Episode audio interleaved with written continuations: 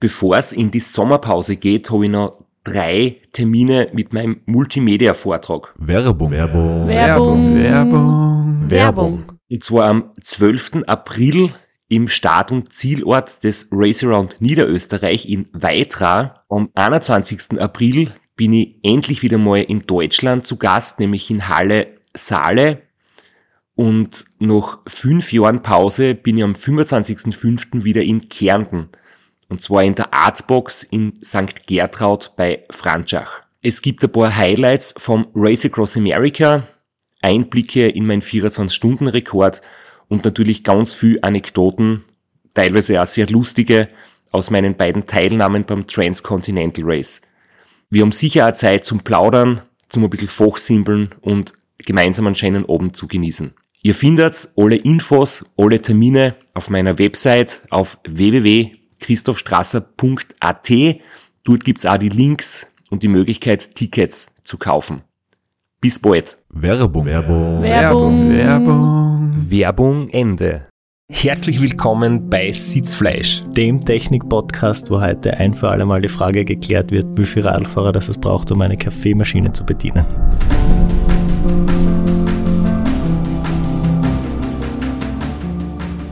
Und wo wir auch noch auf andere Fragen und Antworten zum Thema Ultraradsport eingehen werden. Wir sind wieder da im Studio. Man hat uns alleine gelassen und wir sind kläglich gescheitert an der Kaffeemaschine. Ja, ich habe da einfach mich bedient. Äh, es ist uns nicht ausdrücklich verboten worden, sich einen Kaffee äh, zu schnappen, aber es war ziemlich schwierig, äh, die Maschine in Gang zu bringen. Ich glaube, es braucht kein explizites Verbot, wenn man an der Maschine scheitert. Das ist wie eine Kindersicherung im Auto. Jedenfalls haben wir eine kurze Pause eingelegt und die Episode 2 wird jetzt dort weitermachen, wo wir bei der vorigen aufgehört haben. Wir haben noch einige Fragen vor uns. Wir haben noch ein paar Expertisen von meinem Coach, von Max, der einige Fragen für uns beantwortet hat. Und wir werden noch ein bisschen einen Ausblick machen zum nächsten großen Radrennen, das ansteht. Das Race Around Niederösterreich, wo es zum Dreikampf kommen wird zwischen uns zwei und dem Lex.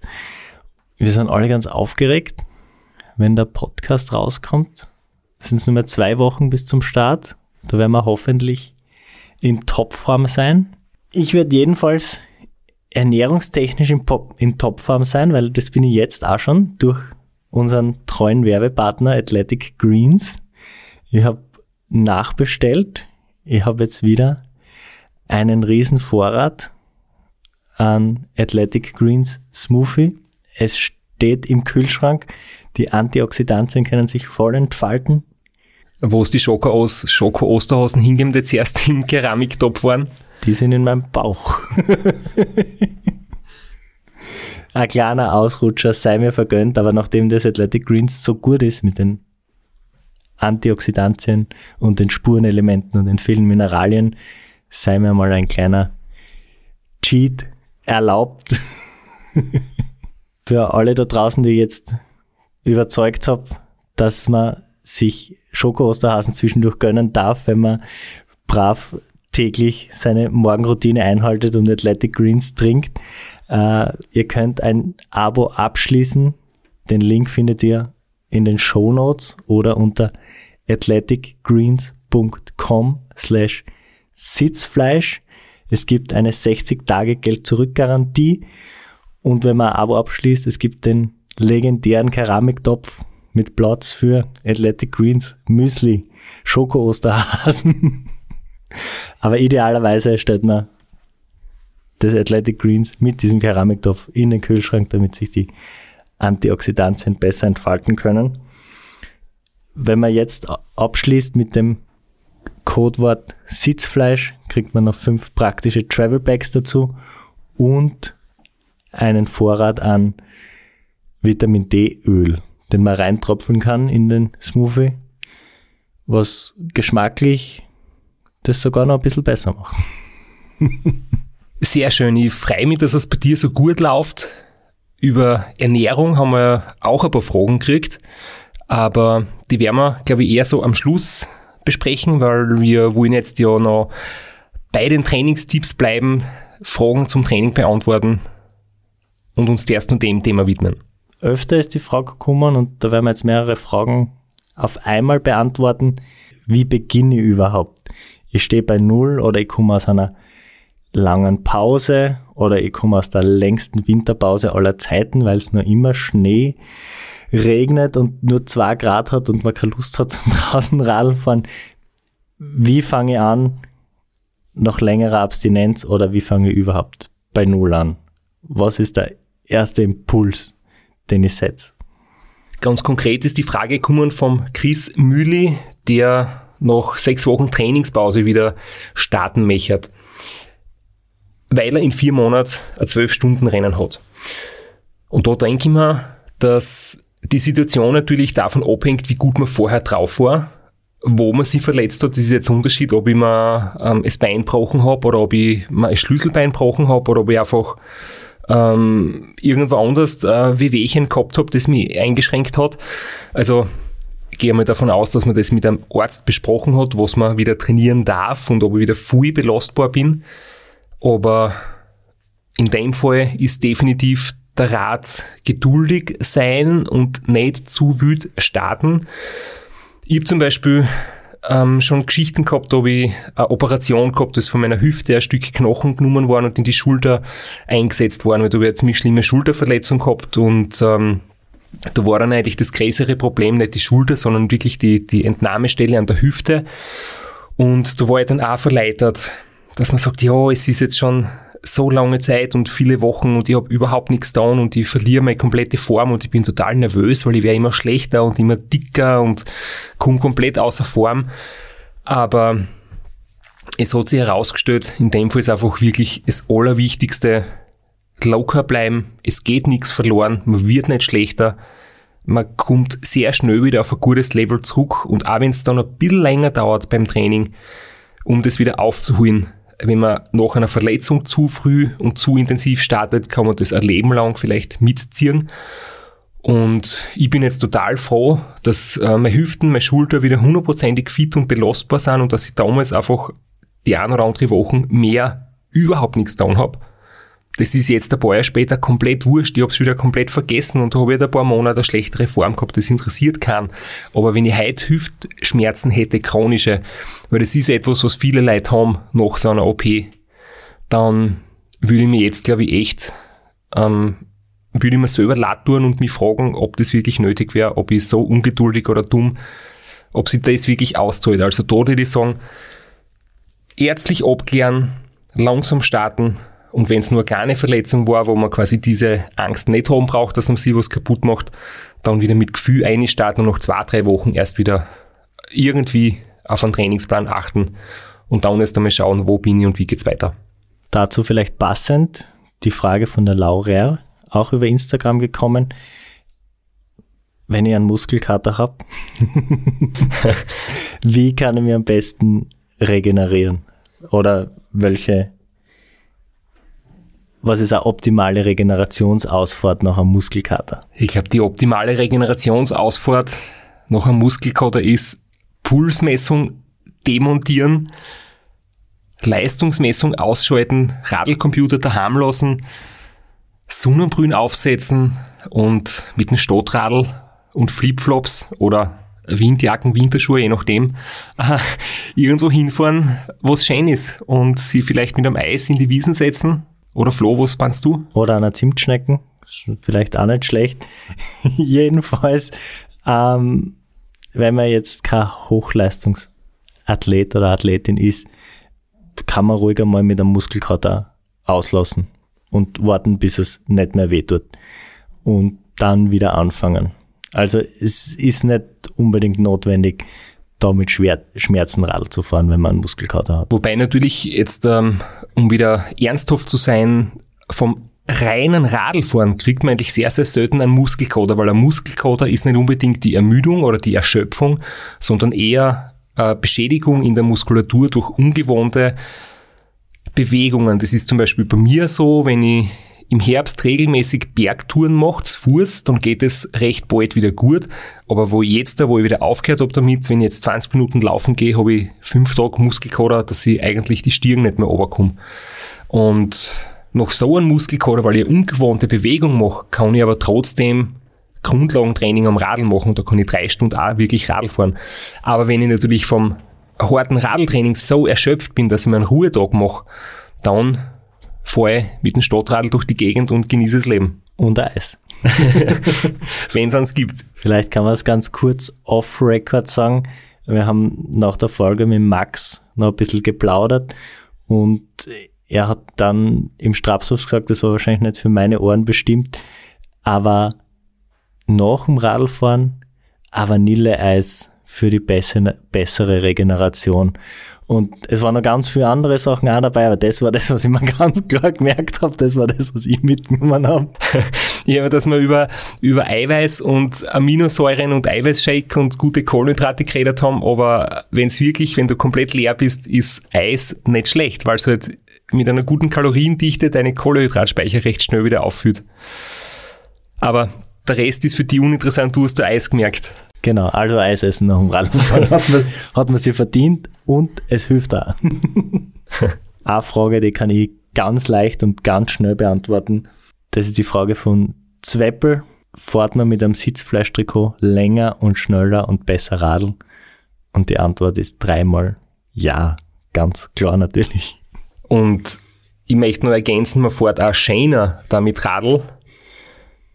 Definitiv. Und es gibt jetzt mittlerweile auch ein Sitzfleisch-Cappy. Das dürft, wenn wir diese Folge on air veröffentlichen, mittlerweile schon in unserem Shop sein. Ähm, und dann kann man noch schneller und noch besser Radl fahren, wenn man nämlich nicht nur das Trikot anhat und die Hosen, sondern als Kapperl dazu. Obwohl schöner, das glaubt's lieber mir und nicht dem Christoph, weil es sind sehr viele Fragen gekommen zu deiner Frisur. Also vielleicht styletechnisch gerade nicht die Instanz. Was ist da los? Nächste Frage bitte. äh, naja, ich weiß es nicht. Ich habe da keinen, keinen groben Plan. Und mir taugen Leute aus die 80er Jahren, die mit einer richtigen, mit einem Fokuhiller, Schnauzbart habe ich leider keinen, aber so richtig legendär, irgendwie so ein Mittelding aus cool und beschissen ausschauen aber ich habe halt einfach auch eine ziemlich niedrige Hemmschwelle. Also ich bin jetzt nicht sehr eitel und ich habe nicht den Anspruch an mich, dass ich immer perfekt gestylt bin, sogar ganz im Gegenteil. Ich sag, ich habe viel zum Trainieren, ich habe wenig Zeit für Frisuren. Die Friseure haben zu. Oder auch nicht, ich weiß es gar nicht.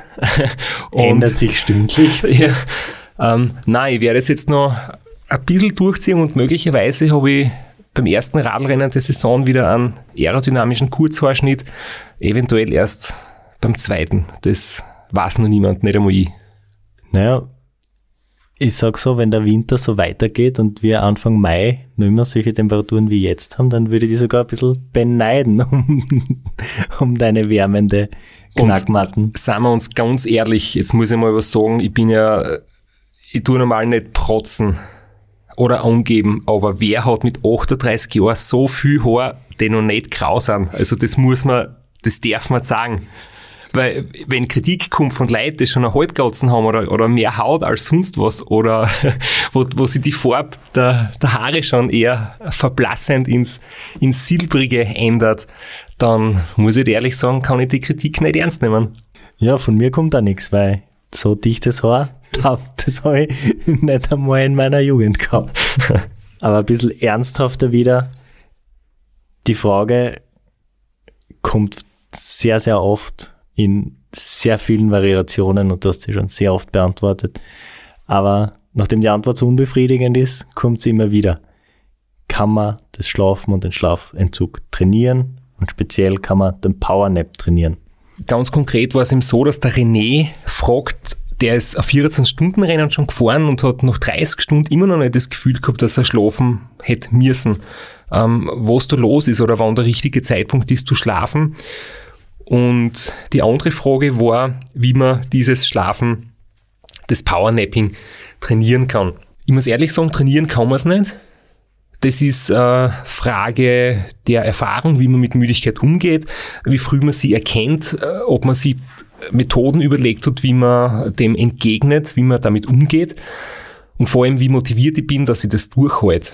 Ich glaube, wenig schlafen kann jeder von uns, wenn es sein muss. Wenn du in einer Ausnahmesituation bist, in einer Stresssituation, dann verlangt der Körper nicht so nach Schlaf, wie wenn du im alltäglichen Rhythmus bist, in deinen eigenen vier Wänden, in der sogenannten Komfortzone, der ja von vielen Motivationsgurus immer verteufelt wird als der Bereich, wo man sich nur zurücklandet und sich nicht weiterentwickelt, aber das würde jetzt nicht so krass bezeichnen, aber es ist jedenfalls der Bereich, wo man mehr schläft, weil man in seinem Biorhythmus ist. Und in einer außergewöhnlichen Situation braucht man weniger Schlaf. So wie wir zwar heute in der zweiten Aufnahmesession spät nachts sind wir voll da.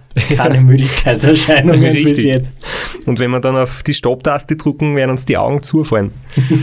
Nein, es ist halt wirklich so, das Powernappen trainieren macht keinen Sinn. Ich trainiere nicht in der Nacht, ich trainiere nicht unter wenig Schlaf, weil das würde mir einfach mehr ermüden und nicht mehr Leistungsfähigkeit verbessern. Und äh, was der René fragt, wenn ich nach 30 Stunden nicht das Bedürfnis habe zu schlafen, dann brauche ich auch nicht schlafen. Also das ist so individuell. Zum Beispiel auch der Dani Wüsser hat uns erzählt, der ist Nachtschicht Arbeiter oder sehr oft in, in der Nacht da in der Arbeit und der hat überhaupt kein Problem mit Müdigkeit. Der ist mal über 60 Stunden durchgefahren bis zur ersten Schlafpause. Ich bin wiederum jemand, der in der ersten Nacht schon irgendwie zu kämpfen hat. Ich komme aus dieser Krise durch, aber trotzdem ist es einfach so, dass halt jeder komplett anders tickt. Ich schlafe lieber etwas früher schon, kurze 20 Minuten und, und bin in der zweiten, dritten Nacht immer noch recht frisch drauf, als wie ich mache die ersten zwei Nächte ganz durch. Aber du hast halt für jeden so irgendwie seinen Rhythmus zu finden und es gibt jetzt keine Regel, dass man sagt, man muss nach 12 oder 24 Stunden das erste Mal liegen gehen. Jeder ist ganz anders. Ist irgendwie unbefriedigend, unsere letzten zwei Fragestunden. Die Antwort ist immer, es kommt drauf an. Aber ist leider so. Man kann nur Input geben und man muss es dann für sich selbst das Ideale herausfinden. Es gibt keine Patentlösung, es gibt kein One Size Fits All. Flo, lass uns jetzt damit zurückgehen zu den Details im Training, im Trainingsaufbau und in der Vorbereitung für ein Radlrennen. Ich habe da eine Frage markiert und mir den Vermerk dazu gemacht, dass ich der in stellen möchte, nämlich hat der Patrick gefragt, dass in seiner zweiten Rennradsaison ist und wie man dann merkt, dass man als Einsteiger zum Beispiel bereit ist für ein Race Around Niederösterreich, dass man in der Karenzzeit finisht. Also was ist quasi das Kriterium, dass man als Hobbyfahrer sagt, es passt für mich? Wie würdest du das sagen? Ja, es für mich jetzt total schwierig, das so zu beantworten, weil ich eigentlich nie daran zweifelt habe, dass ich es schaffen werde. Das hat sich dann irgendwie anders herausgestellt, aber. Der Mann hat Selbstvertrauen. aber das ist vielleicht ein, ein bisschen mein Problem immer schon gewesen, dass ich mir da zu sicher bin bei solchen Sachen. Und, aber ich verstehe total, dass, dass jemand, äh, gerade das ist ja finanziell und organisatorisch äh, ein großer Aufwand, so ein Rennen ich sage mal so, wenn jemand 200 Kilometer am Stück Radl fahren kann, kann er auch 600. Wenn man sich ein Run nicht zutraut, das Run ist konzipiert als 24-Stunden-Rennen. Und wenn man mit wenig Aufwand einmal schauen will, ob man das schafft, einfach einmal ein 24-Stunden-Rennen fahren. Und wenn man in einem schwierigen das heißt, mit viel Höhenmeter, 24 Stunden Rennen, 550, 560 Kilometer fahren kann, dann kann man das Run finishen. Wenn man 200 Kilometer am Stück fahren kann, kann man 24 Stunden Rennen durchfahren. Das sind natürlich dann organisatorische Fragen, technische Fragen, aber rein vom körperlichen her sollte das möglich sein. Und da kann man vielleicht dann nochmal so sich selbst fragen, wie ist das Profil für das Rennen, wo ich gerne teilnehmen möchte, wie ist das Profil, wo ich trainiere, ist das ungefähr gleich, weil 200 Kilometer mit äh, 5000 Höhenmeter ist eine Ötztal-Marathon-Distanz oder man kann es auch komplett flach fahren. Ähm, das ist wahrscheinlich schon noch ein gewaltiger Unterschied, aber da muss man einfach sich äh, so vielleicht ist auch die halbe Distanz des Rennens ein Gradmesser, wenn ich sage, ich kann die 200 Kilometer solide fahren und sogar die 300 schaffe ich, da tut es vielleicht schon etwas mehr weh. Werbung. Werbung. Werbung. Werbung. Werbung. Flo, bist du auch schon so aufgeregt, wenn du an den April denkst? Jedenfalls, äh, wenn du das gleiche meinst wie ich, dann bin ich schon sehr voller freudiger Erwartung. Voriges Jahr haben wir erstmals einen Live-Podcast gehabt und weil das einfach so ein super schöner Abend war, werden wir das wiederholen. Und zwar dieses Mal im Zuge des Neusiedlersee Radmarathons in Mörbisch. Ja, und zwar werden wir uns am Freitag, dem 19.04. im Strandhaus Mörbisch die Ehre geben und mit einem unglaublichen Überraschungsgast äh, einen Live-Podcast aufnehmen. Also allein schon wegen dem Gast bin ich so nervös. Ich hoffe, dass du nicht dich ins Publikum setzt äh, und zuhören wirst, aber ich muss sagen, der, der Gast ist wirklich grandios und ich würde sagen, wir huchen einfach einmal, was er zu dem Ganzen sagt. Hallo, Johnny Holland hier. Heute stehe ich natürlich wieder am Start beim Neusiedlersee Radmarathon. Immer ein Highlight des Jahres. Nebenbei bin ich all live beim Podcast beim Neusiedler Radmarathon. Es wird mich natürlich riesig freuen, wenn ihr live dabei seid und dass wir vielleicht kurz über ein paar Höhepunkte aus meiner Karriere reden können. Sehen wir uns dann. Wer die legendäre Stimme noch nicht erkannt hat, das war Johnny Hogerland, legendärer Fahrradprofi und Pensionsbetreiber in Kärnten. Ja, und noch unter anderem dreimaliger Teilnahme oder Finish bei der Tour de France, jetzt auch im, in der Radmarathon-Szene sehr erfolgreich und sehr umtriebig. Und ja, wir freuen uns sehr, dass wir mit ihm äh, den Abend gestalten können. Und natürlich haben wir auch was zu gewinnen. Und zwar gibt es für zwei Personen jeweils ein Ticket und einen Startplatz für entweder Zeitfahren oder Radmarathon. Zeitfahren ist am Samstag, Radmarathon am Sonntag. Das heißt, es sind zwei Tickets, zwei Startplätze und gewinnen tun die, die folgende Frage richtig beantworten. Wie viele Tage ist Johnny Hogerland bei der Tour de France 2011 im rot-weiß gepunkteten Bergtrikot unterwegs gewesen? Schickt uns eine E-Mail an sitzfleisch.christophstrasser.at. Wir freuen uns auf eure Teilnahme, wir freuen uns auf äh, den Live-Podcast im Strandhaus und vor allem auf unsere Teilnahme, weil wir beide haben auch eine Startnummer und werden Samstag beim Zeitfahren dabei sein. Ja, und werden uns wieder mal mit den Besten der Szene messen. Du wahrscheinlich ein bisschen kompetitiver als ich, aber ich freue mich immer wieder, wenn ich mir aufs Zeitfahrrad setzen kann. Heuer bin ich ohne Scheibe am Start, weil du meine Scheibe ja verkauft hast. Vielleicht können wir nur in der Leihgeschäft einfällen. Werbung. Werbung. Werbung. Werbung. Werbung, Ende. Okay, Und da komme ich schon irgendwie an meine Grenzen. Ähm, dann werde ich trotzdem bereit sein, so ein Rennen zu finishen, weil dort habe ich ein Betreuerteam, dort habe ich eine super Versorgung, da bin ich nicht allein auf mich gestellt wie bei einer Trainingstour. Wenn man allerdings keine 200 Kilometer vor dem Training, würde ich mich bei so einem Rennen nicht an den Start stellen. Falls noch die Frage ist, 24-Stunden-Rennen, ja, nein, ran, ja, nein. Es gibt in jedem Bundesland äh, Radonnet-Clubs. Es werden immer wieder Radonnets und Privés organisiert. Äh, man kann die auch selber fahren mit Stempelkarte, mit Selfies. Äh, das ist auch ein sehr guter Einstieg.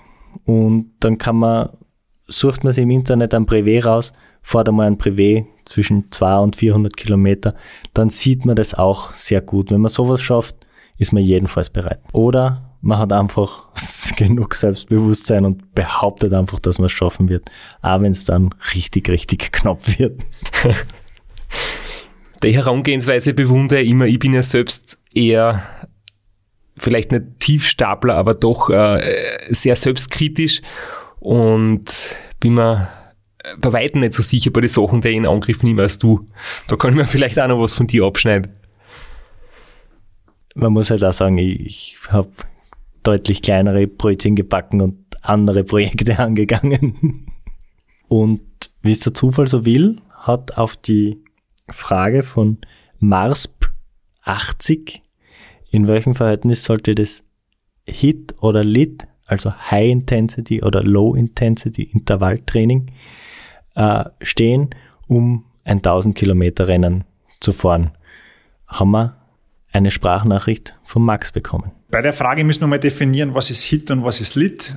Ähm, in der Regel ist es so, dass Hit meist in Verbindung gebracht wird mit äh, Intervallen, die deutlich über der Schwelle sind und Lit-Training, das eher gemütliche Training, deutlich unter der Schwelle ist.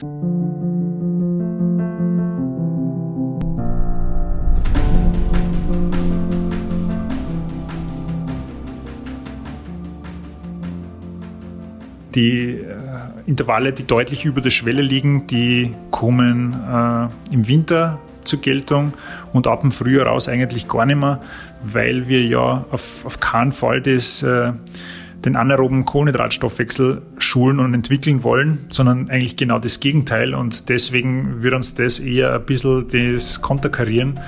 Und darum fahren wir sehr viel im ich nenne es jetzt einfach mal Lit-Bereich, also Low Intensity. Und die Intervalle, die sind halt dann äh, je nach Zielsetzung unterschwellig oder knapp an der Schwelle mit oder ohne äh, Trittfrequenzvorgaben.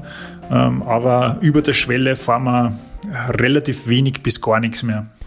Wir haben jetzt vor lauter Werbung, die wir schon integriert haben, du mit deinen Green Athletics, ich habe über meine Sponsoren äh, gesprochen, über das Sitzfleisch-Outfit haben wir geredet, aber wir haben noch nicht geredet, dass man auch beim Max diesen PPT-Test machen kann und dass der Max das auch auswertet.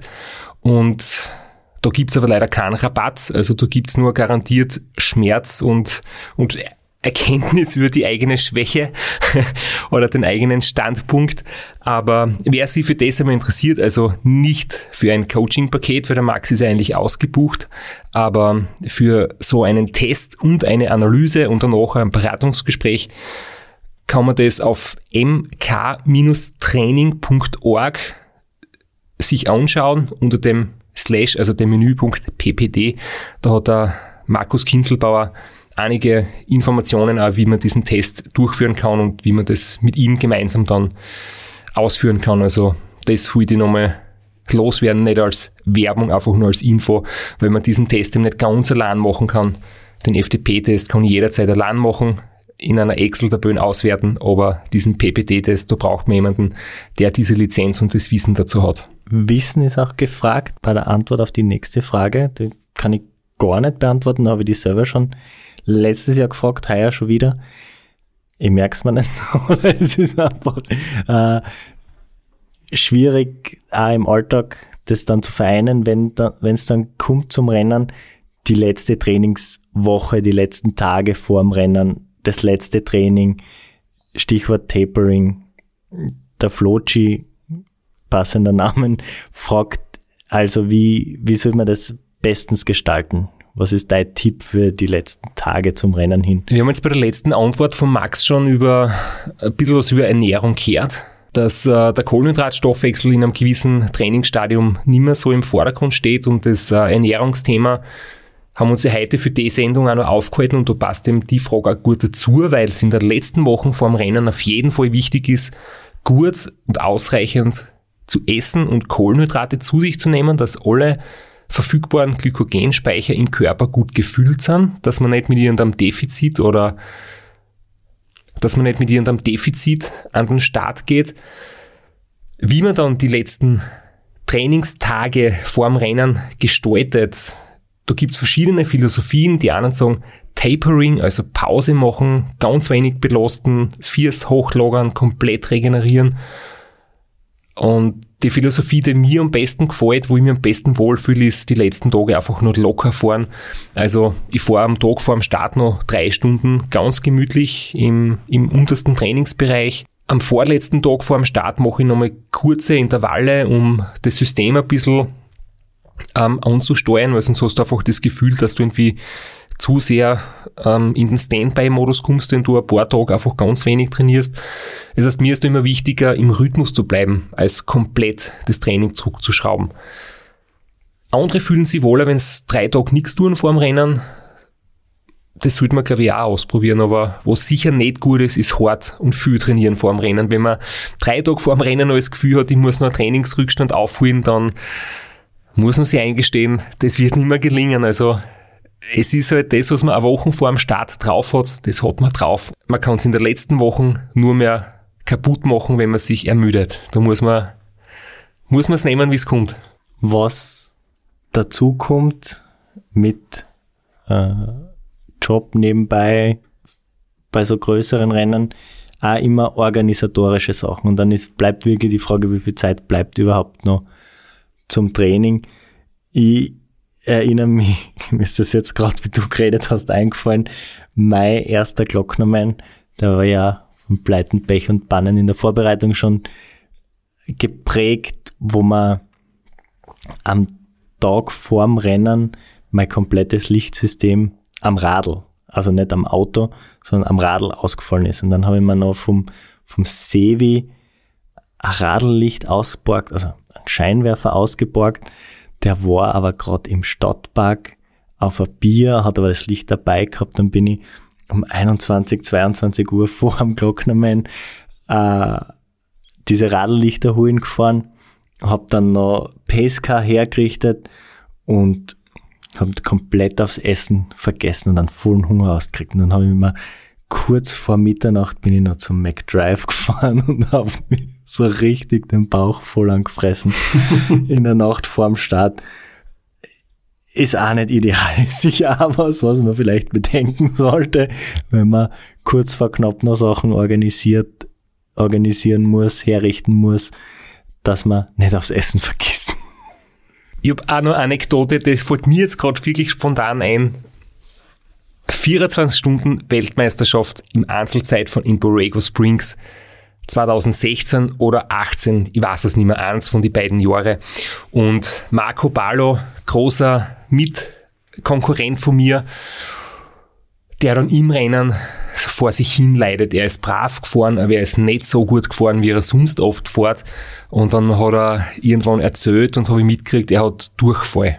Er hat einige Pausen einlegen müssen. Er hat Durchfall und er war am Abend vor dem Rennen gemeinsam mit ein paar anderen Radlfahrern beim Mex Mexikaner essen.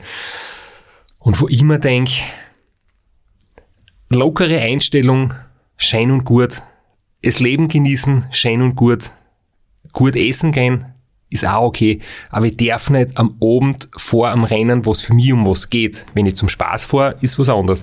Was für mich um was geht, da koche ich einfach selber. Da mache ich mir mein Essen, wo ich weiß, das vertrage ich, wo ich weiß, diese Zutaten sind drinnen und ich gehe nicht in ein Restaurant, wo ich einfach nicht sicher sein kann, dass da vielleicht irgendwas drinnen ist, irgendein Keim, wo ich dann irgendwas nicht vertrage das würde ich nicht machen. Da kann man sich so viel, jetzt haben wir geredet über Training, man bereitet sich Wochen vor, man investiert in ein gutes Equipment und dann geht man essen und hat Durchfall. Es ist irgendwie so, ja, es ist irgendwie so schlimm, das dann mitzubekommen, wie sich jemand seine eigene Arbeit so kaputt macht. Geht durch so eine Kleinigkeit, aber ja, auf das wollte ich eben auch nur hinweisen. Also, das ist wieder so, wie ich zuhöre.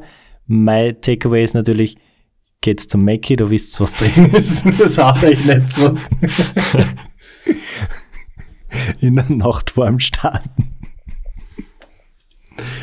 Aber ernsthaft passend dazu ist jetzt wirklich die Frage vom RedTap, wieder über Instagram reinkommen, äh, Ernährungsfrage, nüchtern Training. Wir haben es mit dem, in der Max-Folge ein bisschen angesprochen, aber er fragt ganz, ganz prinzipiell, das Prinzip vom nüchtern Training soll ja den Fettstoffwechsel ankurbeln, verbessern und das ist ja genau das, was man für den Ultrasport braucht.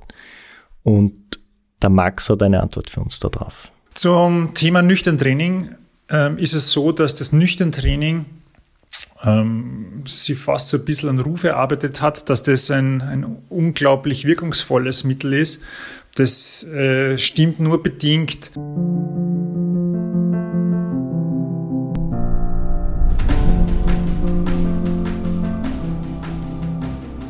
Man soll jetzt immer überlegen, was denn der Hintergrund ist. Und der Hintergrund ist, dass man mit äh, bereits angegriffenen Glykogenspeichern ins Training geht und im Training nicht dauernd Zucker zuführt, um so den Körper zu bewegen, dass er halt vermehrt auf die Fettsäuren zugreift.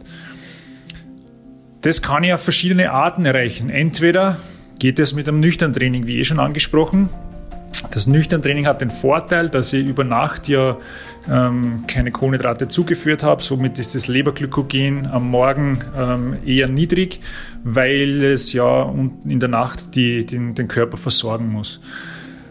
Allerdings sollte man jetzt auch nicht den äh, Fehler machen, dass man dann zu intensiv trainiert, weil Intensität braucht einfach immer Zucker. Und deswegen muss das natürlich ein Training sein, das auch im Fettstoffwechselbereich durchgeführt wird. Sollte auch nicht ewig lang sein. Also ich würde jetzt einmal sagen, eineinhalb Stunden ist für mich äh, persönlich jetzt so ein bisschen die Obergrenze, ähm, damit man den Körper dann auch nicht zu sehr stresst und äh, nicht eine verlängerte Regeneration riskiert. Es gibt aber noch viele, viele andere Möglichkeiten, wie denn diesen, dieses System äh, des glykogenverarmten Trainings erreichen kann. Das kann sein, dass ich äh, zum Beispiel von, von frühmorgens bis abends halt äh, eher Low Carb esse oder vielleicht sogar No Carb, weil Fett und äh, Eiweißzufuhr beeinflusst das Ganze nicht allzu stark. Das kann auch sein, dass ich, dass ich aufstehe und äh, ein No-Carb-Frühstück oder Low-Carb-Frühstück zu mir nehme und dann Radfahren gehe. Auch das ist natürlich möglich. Finde ich sogar eine bessere Möglichkeit als wie nüchtern Training, weil äh, die Kalorien zumindest zugeführt worden sind. Ähm, ich kann zwei Trainings am Tag machen, damit ich in der Vormittagseinheit zum Beispiel die Glykogenspeicher leere, dann zwischendrin esse ich eher Kohlenhydrat reduziert und am Nachmittag dann wieder äh, Fettstoffwechseltraining. Ähm, es ist aber auch zu sagen, dass äh, je, je mehr Umfang das man fährt, desto besser wird der Fettstoffwechsel automatisch. Also wenn man schon sehr viel fährt, dann äh, ja, ist ein nüchtern Training nicht unbedingt das, was einem nur einige Prozentpunkte noch vorbringt. Also das auf keinen Fall. Da sollte man eher vielleicht schauen, dass man während des Trainings ähm, Zucker reduziert fährt, vielleicht mit 20, 30, äh, vielleicht 40 Gramm Kohlenhydrate pro Stunde und nicht äh, mit der normalen Menge, die äh, üblicherweise so irgendwo zwischen 60 und 90 Gramm pro Stunde sein sollte, wenn man jetzt einen wirklichen Wettkampf fährt. Also das wird auch schon helfen. Ähm, dazu gibt es auch in der aktuellen Rennrad zufälligerweise einen Artikel äh, von mir auch, äh, wo man auch auf dieses äh, auf das Training mit vorhandenen Glykogenspeichern eingehen und da kann man vielleicht auch noch mal ein bisschen nachlesen. Zum nüchternen Training habe ich auch noch eine Geschichte von mir. Ähm, ich habe das 2008 und 2009 ganz intensiv gemacht. Da bin ich da alles vier, fünf, sechs, sieben Stunden nüchtern gefahren und habe mich da extrem eingesteigert, bis ich einfach realisiert habe, Leistungssteigerung war enorm. Aber das hat halt wirklich ganz, ganz schlechte Auswirkungen gehabt. Also mein Immunsystem ist da definitiv ähm, schwächer geworden und hat abgebaut, weil das halt einen mörderischen Stress verursacht, weil du dann wirklich mehrere Tage nach so einer nüchternen Einheit müde bist, die Muskulatur erholt sich viel, viel schlechter. Du hast vier Tage später erst wieder, dass die frisch und gut erholt fühlst. Du hast erst tagelang schwere, schwere Viers. Und natürlich hat der Stoffwechsel bei mir offensichtlich einen Boom erlebt. Ich bin gut gefahren, aber war sehr, sehr oft krank und verkühlt und anfällig für alle möglichen Sachen. Und das bringt dann halt auch nichts, wenn die negativen Auswirkungen dann das, das Ganze überwiegen. Und äh, das war das Jahr, wo ich dann beim Race Across America ausgeschieden bin, bei meiner ersten Teilnahme. Das hat wahrscheinlich mitgeholfen, dass mein Immunsystem nicht ganz auf der Höhe war durch diese enorme Belastung.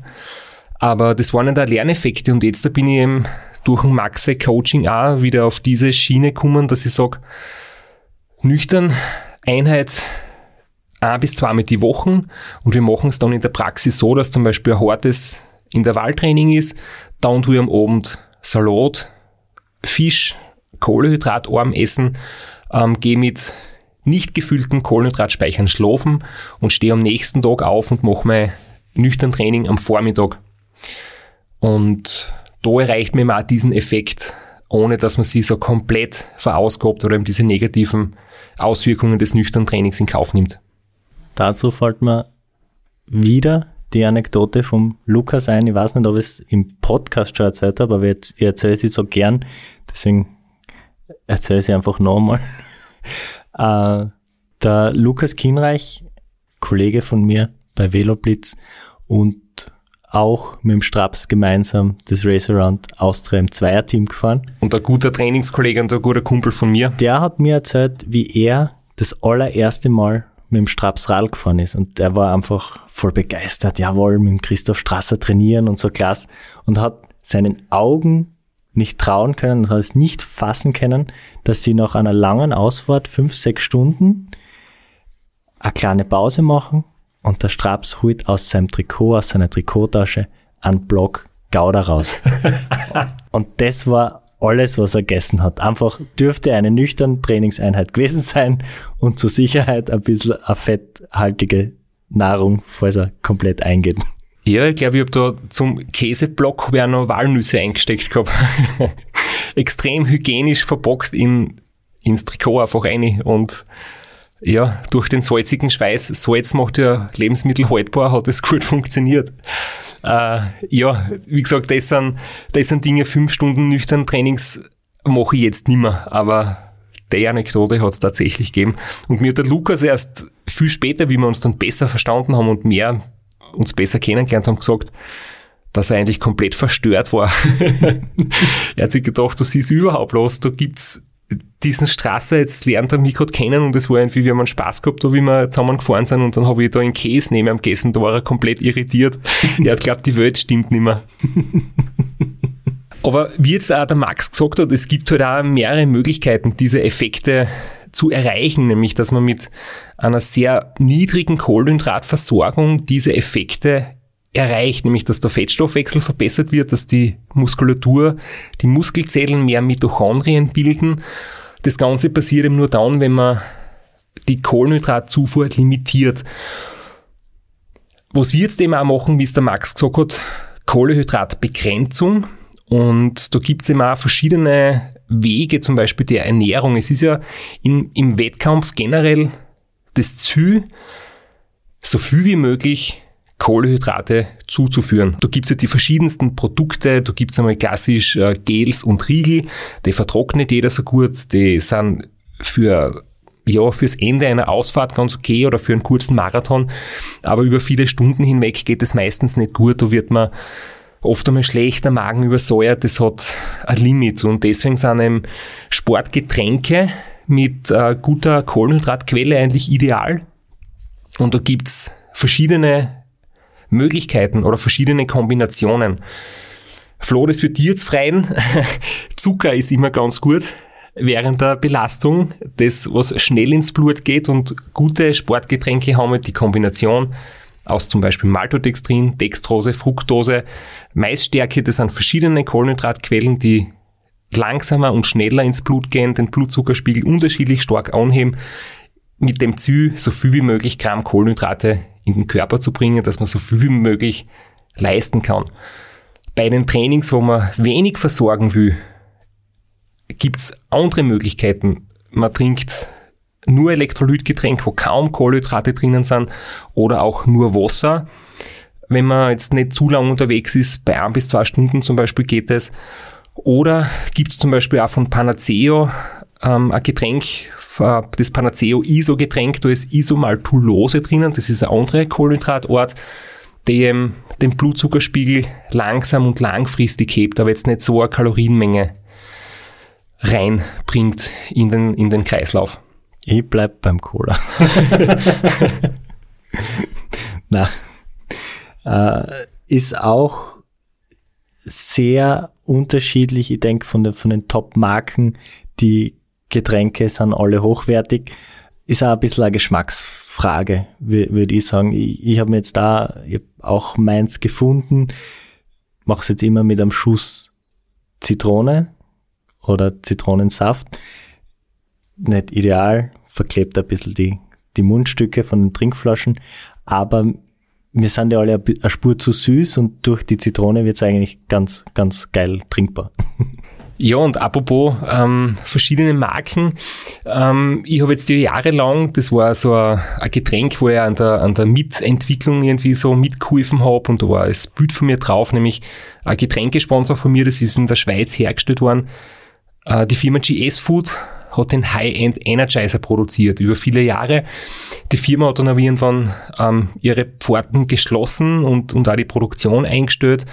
Und ich habe jetzt wirklich dann geschaut, dass ich habe hab eben das rechtlich mir immer absichern lassen, dass ich mit dieser Rezeptur ähm, versuche, einen neuen Hersteller zu finden, wo wir das gleiche Getränk wieder produzieren. Und es war jetzt ein bisschen eine Odyssee, aber ich habe jetzt tatsächlich äh, mit der Firma Peroton in Österreich einen Hersteller gefunden, regional, der sehr renommiert ist und gute Qualität macht. Und es wird jetzt äh, das Nachfolgeprodukt ähm, geben. Also wahrscheinlich, wenn die Folge erscheint, ist es auch schon erhältlich. Und das ist eben auch zum Beispiel ein Getränk, das ich wirklich verwende, das ich gut vertrage, das ich empfehlen kann, dass man sie auch ähm, auf meiner Homepage bestellen kann und das gemeinsam mit Ensure zum Beispiel ziemlich gut funktioniert, wo ähm, dann auch in dem Zug jetzt die Frage zu beantworten ist, die wir auch gestellt gekriegt haben, äh, wie viel Kalorien pro Stunde zum Beispiel zugeführt werden sollten. Und es sind eben idealerweise so 60 bis 80 Gramm Kohlehydrate und insgesamt wenn dann auch noch etwas Fett dabei ist für die Langstrecken, ist das gut geeignet, sind es so um die 500 Kalorien. Und da findet eben jeder seinen Weg. Der Flo hat seinen Weg gefunden. ich habe meinen Weg gefunden und jeder von uns, der zuhört, wird seinen eigenen Weg finden. Aber wie gesagt, ich kann ihm ein paar Dinge sehr empfehlen, weil ich weiß, die funktionieren bei mir. Wenn das wer probieren möchte, würde es mich freuen. Und wer was anderes findet, der findet was anderes, was für ihn passt. Aber um das in einer Sprache zu übersetzen, die ich auch verstehe. Also 500 Kalorien, ein Big Mac hat 550. 24 Stunden lang, jede Stunde ein Big Mac wird schon sehr schwierig. Also rein auch von der Menge an Brot, das wird am Morgen schwer verkraften, da wird am irgendwann der Bauch stehen, das wird sehr schwierig.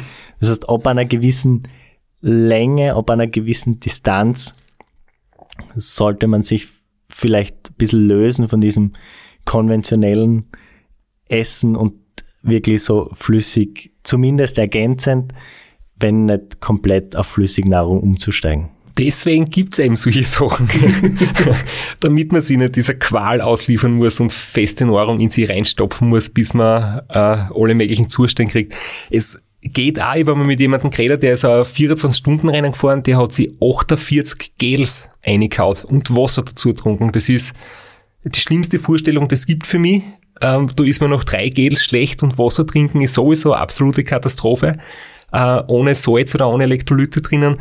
Aber kann auch funktionieren. Und der Chris Ragsdale, ein Amerikaner, ist das Race Across America gefahren mit Burger und Pommes und Cola. Also das geht auch. Er hat's nicht gewonnen. Und er war wahrscheinlich äh, nicht ganz so fit vielleicht zwischendurch, aber ins Ziel gekommen ist er.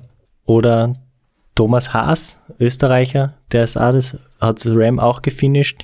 Der hat sich hauptsächlich von Topfen ernährt. Der ist Diabetiker, der muss wieder für sich selbst was anderes finden.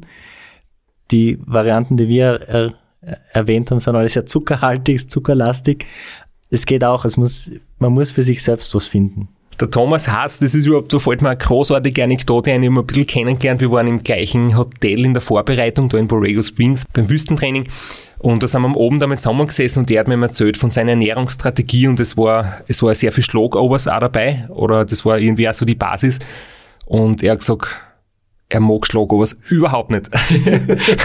es schmeckt ihm absolut nicht, aber es ist ja das, was mit seiner Diabeteserkrankung halt wirklich funktioniert.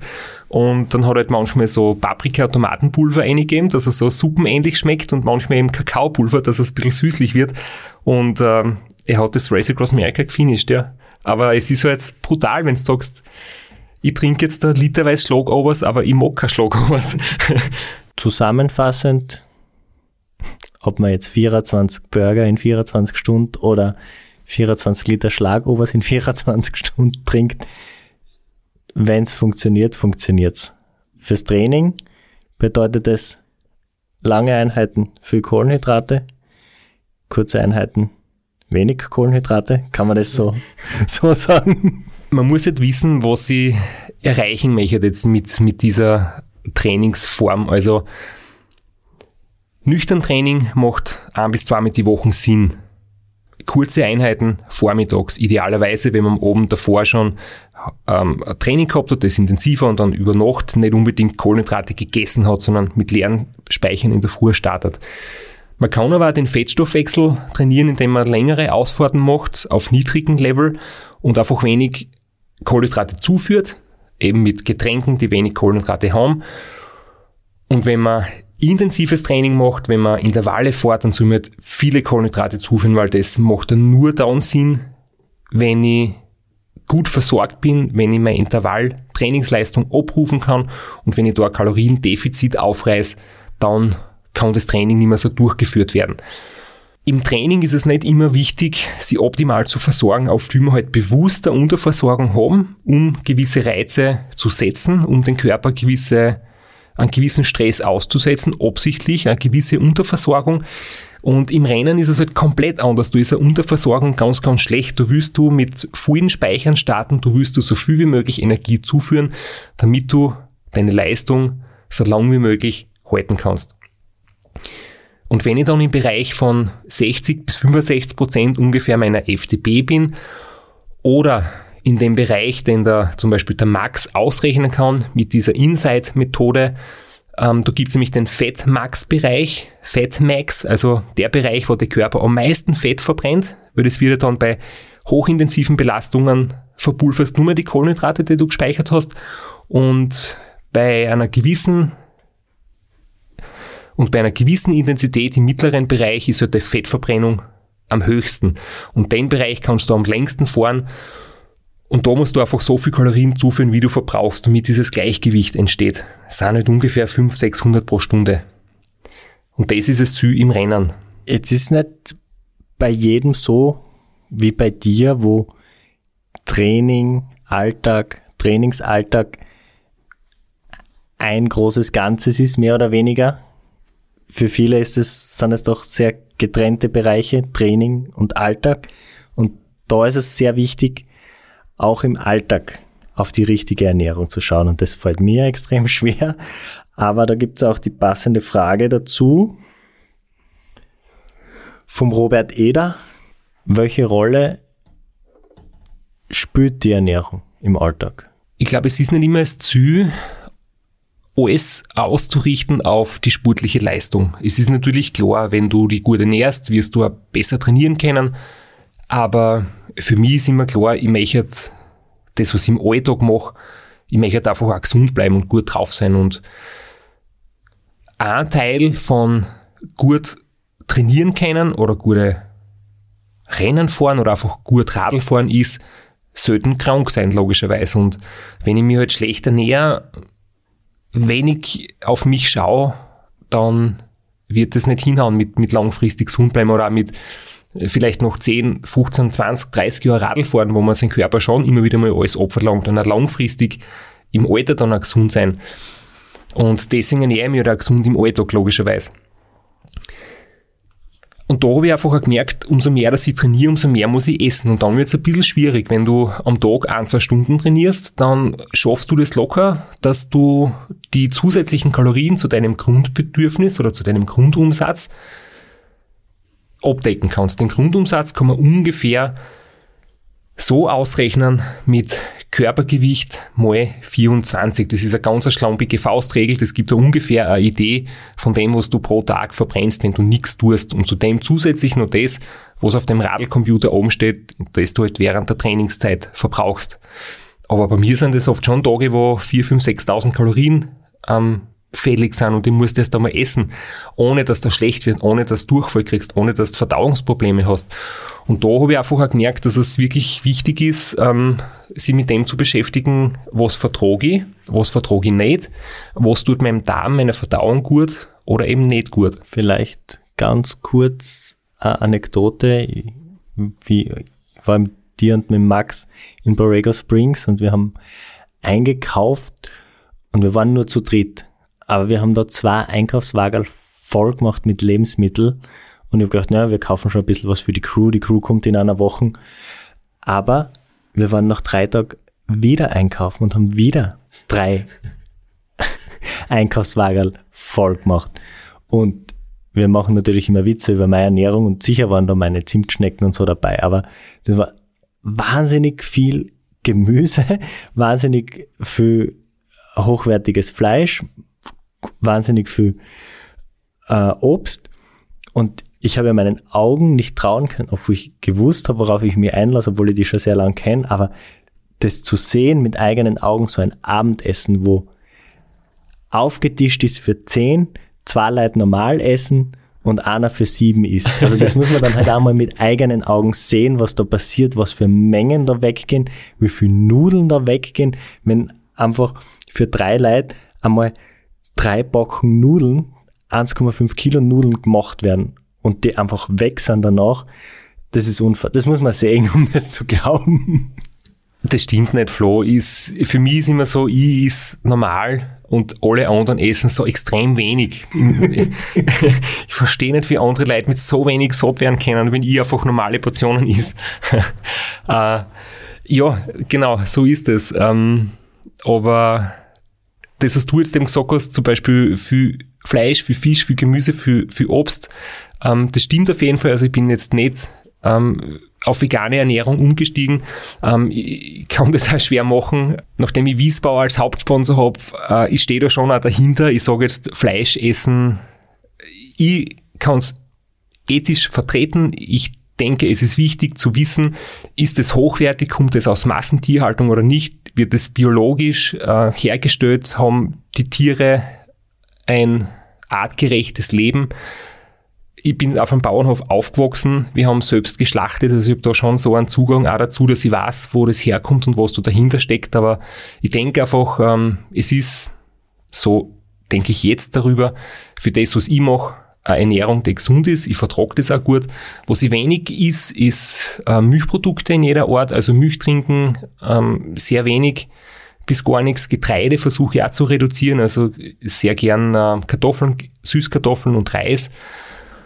Ähm, und bezüglich dem Darm, ich tue zum Beispiel immer äh, das Monat oder drei Wochen vor dem Rennen nehme ich Darmbakterien dazu, weil ich einfach weiß, dass die Schlimmste, was passieren kann, ist, in einem Rennen Durchfall zu kriegen.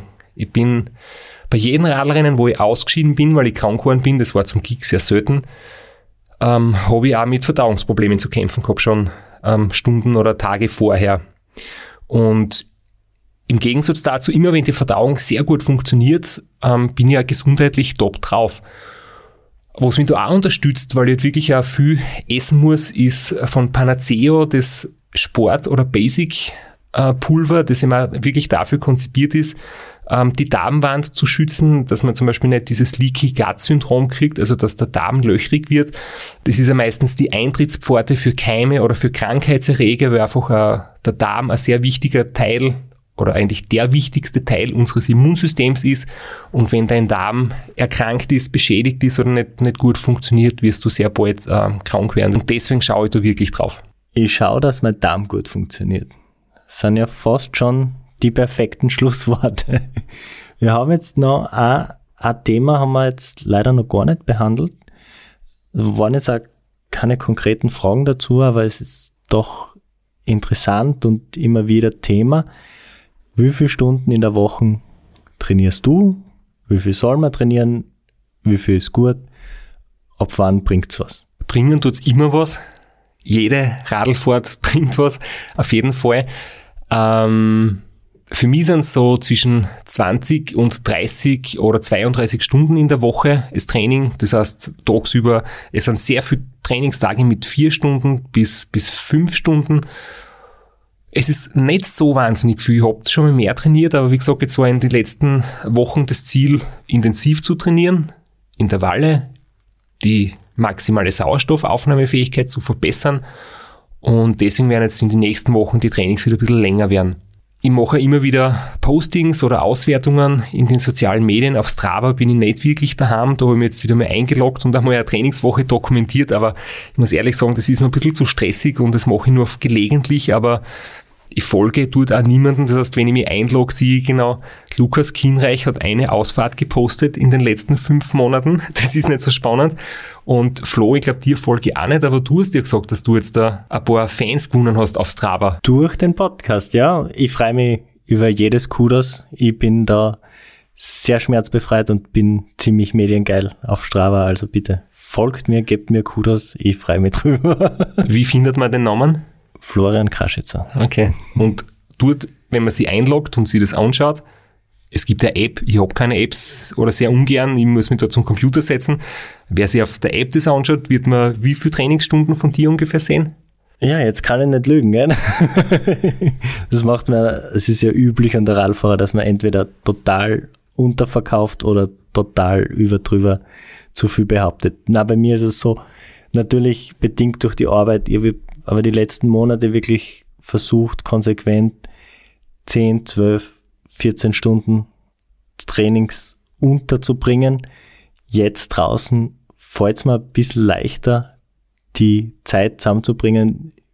Gefühlt ist sie weniger effizient als am Ergometer, weil ich mal eine halbe Stunde aus der Stadt aus brauche, dann versuche ein Training unterzubringen und dann wieder eine halbe Stunde in die Stadt rein. Aber eine drei, vier, fünf Stunden Ausfahrt am Wochenende hast gleich mal drin und ist gefühlt einfacher als zwei Stunden Intervalle am Ergometer.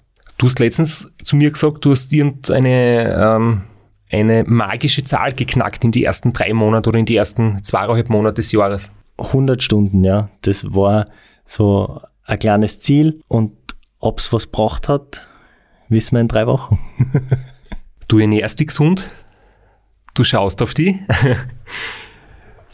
Ich bin mir sicher, dass es was bringen wird.